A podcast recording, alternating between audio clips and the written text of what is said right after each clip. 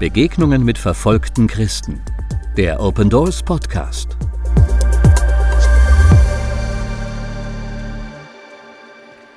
Ja, wo sind wir stehen geblieben? Christus in dir, die feste Erwartung auf eine Begegnung mit Gottes Herrlichkeit.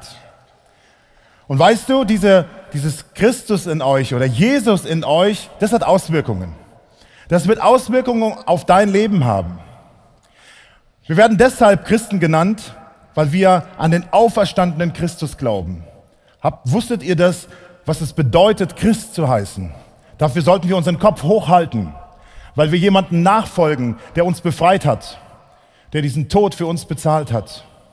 Aber da wir nun das Reich gewechselt haben, von dem Reich der Finsternis in das Reich Gottes, stehen wir nun in diesem Konflikt.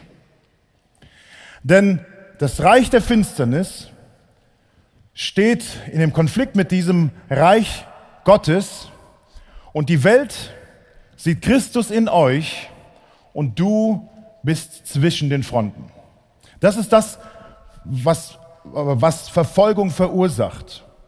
Und auf einmal passiert das, was Jesus dir versprochen hat, denn er hat gesagt, wie sie mich verfolgt haben, Christus, wie er verfolgt wurde, so wirst du nun verfolgt, weil du Christus in dir trägst. Eigentlich verfolgt die Finsternis weiter Jesus. Weil du ihn aber in deinem Inneren trägst, gerätst du in die Schussbahn in dieser Geschichte. Christen werden nicht verfolgt, weil sie zur Kirche gehen oder an einen dreieinigen Gott glauben. Christen werden verfolgt, weil sie Jesus und seine Identität in sich tragen. Das ist der Grund, warum Christen verfolgt werden. Und diese, dieses Christus in dir, das macht den Systemen dieser Welt Angst. Und ihr habt richtig gehört, sie haben Angst davor, panische Angst davor. Viele Menschen in Deutschland haben Furcht vor dem Islam. Aber ich möchte dir sagen, dass der Islam nur eins dieser Systeme ist, die Satan aufgerichtet hat, um gegen die Gemeinde vorzugehen. Egal ob es der Kommunismus ist, der Hinduismus, griechische Götter, römisches Reich, Liberalismus, Kapitalismus, Humanismus, das sind alles Systeme, die Satan aufgerichtet hat, um gegen Gottes Reich vorzugehen.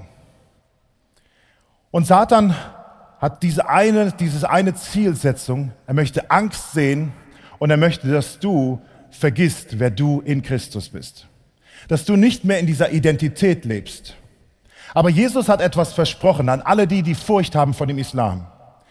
Jesus hat uns versprochen, die Pforten der Hölle werden meine Gemeinde nicht überwinden.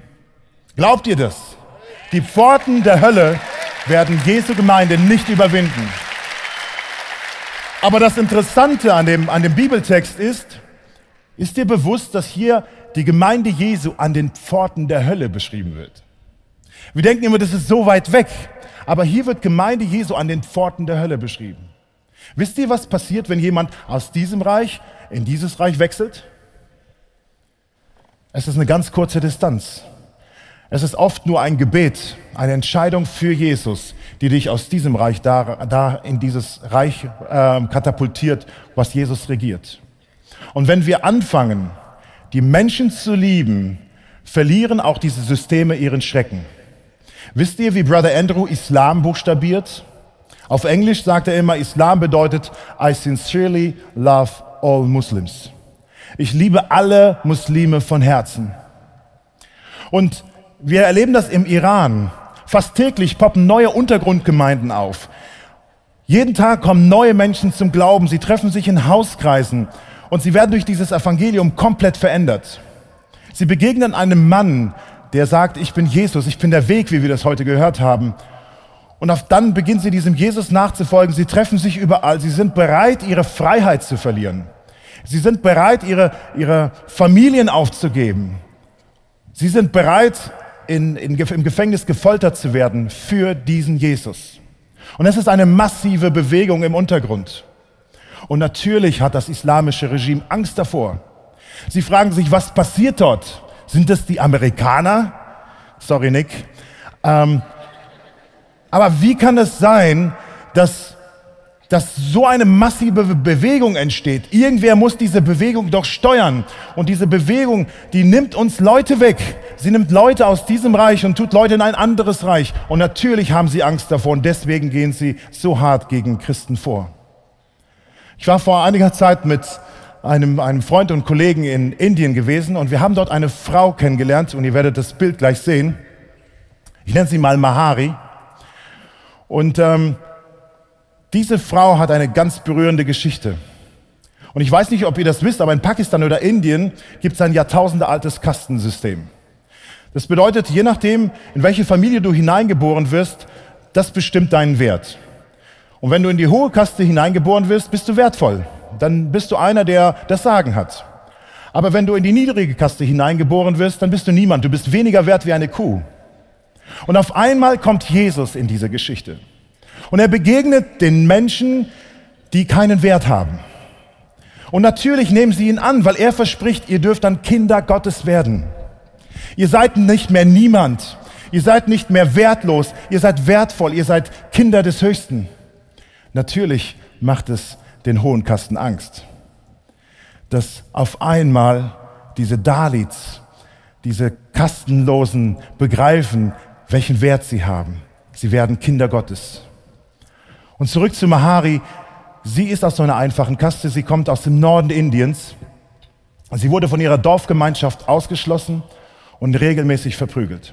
Als wir das Interview hatten, hatte sie, ist ihr Ärmel etwas hochgerutscht und man sah noch Striemen an, an ihrem Arm, wo letztes Wochenende die Frauen sie noch auf dem Marktplatz verprügelt haben. Sie kann nicht lesen und sie kann nicht schreiben. Sie ist eine Witwe, eine alleinerziehende Mutter, aber sie leitet eine Gemeinde. Und ich frage sie, Mari, wie machst du das? Und sie sagt, ja, der Pastor ist weg und es ist niemand, der das machen kann. Ich sage, aber du kannst nicht lesen und nicht schreiben. Wie machst du das? Und sie sagt, ja, also es kommt ein Mädchen, sie liest mir etwas vor aus der Bibel, ich lerne es auswendig und darüber rede ich am Sonntag. Und zum Ende, also, ja, zum Ende bitten wir Mahari, kannst du zum Abschluss von diesem Interview beten? Und sie Sie fängt an zu beten und wie lange dauert ein normales Gebet? Vielleicht zwei Minuten. Ich weiß nicht, wie das, wie das bei euch ist. Aber sie betet und betet und betet, bis irgendwann mal unsere Begleiter, Mitarbeiter von uns, die alles Leid dieser Welt schon gesehen haben, in Tränen ausbrechen. Und sie betet immer weiter. Und wir sitzen, meinem Kollegen, und denken, was ist dort los? Und nach diesem Gebet, was keine Ahnung, vielleicht 10, 15 Minuten gedauert hat, fragen wir unsere Mitarbeiter, ähm, was, was hat sie gebetet? Was hat sie gebetet? Und der Mitarbeiter wischt sich die Tränen aus dem Gesicht und sagt, das war das stärkste Gebet, was ich je gehört habe. Sie hat Zusagen, die Jesus gemacht hat, als Bibeltexte auswendig aufgesagt und dann hat sie gesagt, Jesus, und jetzt nehme ich dich beim Wort. Das war ihr Gebet. Sie hat immer wieder Zusagen, die Jesus gemacht hat, in Bibeltexten auswendig aufgesagt und hat gesagt, Jesus, und jetzt nehme ich dich da beim Wort. Und jetzt nehme ich dich da beim Wort. Und jetzt nehme ich dich da beim Wort. Ich muss ehrlich sagen, ich habe so ein eigenes Ranking und das war die Person, die am Jesus ähnlichsten war, die, der ich je begegnet bin. Aber Christus in euch, die Erwartung auf Gottes Herrlichkeit, auf seine Präsenz, das ist etwas, was über den Verstand hinausgeht. Christus in dir, die Erwartung auf eine Begegnung mit Gottes Herrlichkeit. Jeden Tag werden zwei Mädchen in Pakistan statistisch entführt und zwangsverheiratet und es ist eine Katastrophe. Ich habe selbst drei Mädels und ich, ich kann mir das gar nicht vorstellen, was passieren würde, wenn, wenn meine drei Töchter dieses Schicksal erleben würden. Welches Leid für diese Mädchen, für diese Familien. Und die meisten von ihnen werden nie wieder zurückkommen in ihre Familien. Aber unsere Kollegin aus Pakistan, sie gab uns eine andere Perspektive auf die Sache. Und sie sagt, wir beten für diese Mädchen als Esther-Generation. Weil diese Mädchen kennen Jesus, sie tragen Christus in sich. Sie kennen Jesus. Und nun werden sie gezwungen, in die Familien zu gehen. Sie werden Mütter werden von den muslimischen Kindern. Sie werden in diesen muslimischen Familien sein.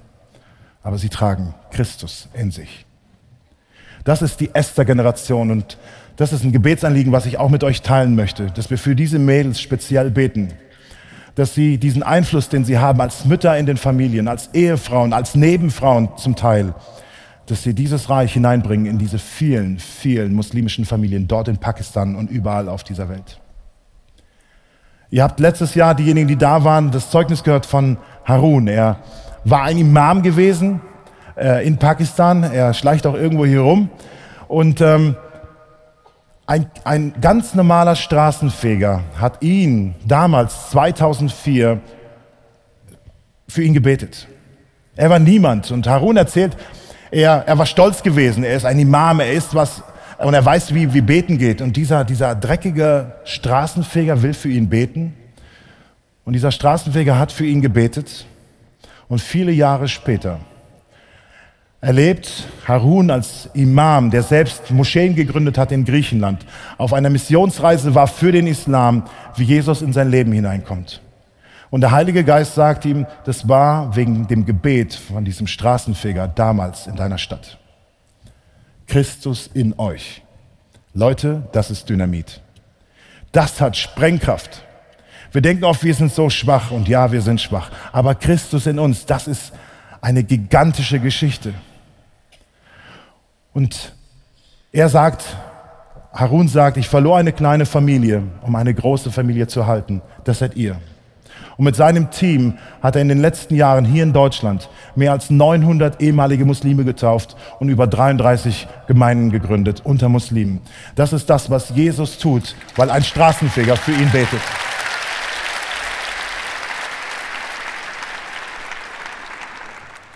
Das ist das, wovor sich alle Systeme dieser Welt fürchten. Und aus dieser Perspektive ist Verfolgung verstehbar, denn sie rückt auch dein Gebet zurecht.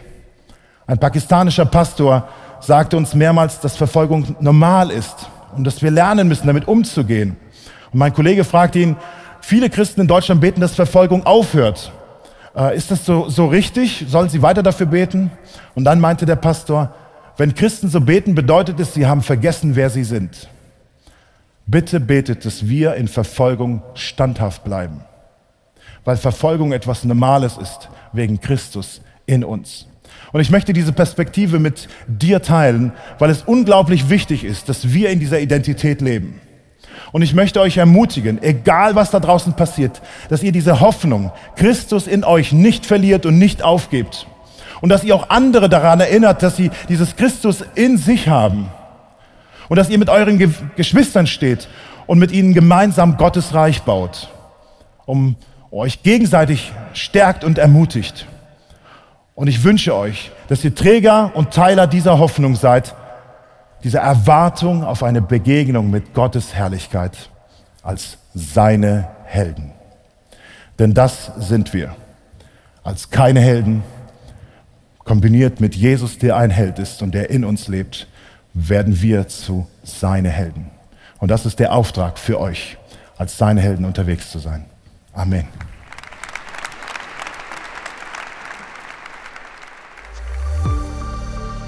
Besuchen Sie unsere Website www.opendoors.de und erfahren Sie, wie Sie verfolgten Christen helfen können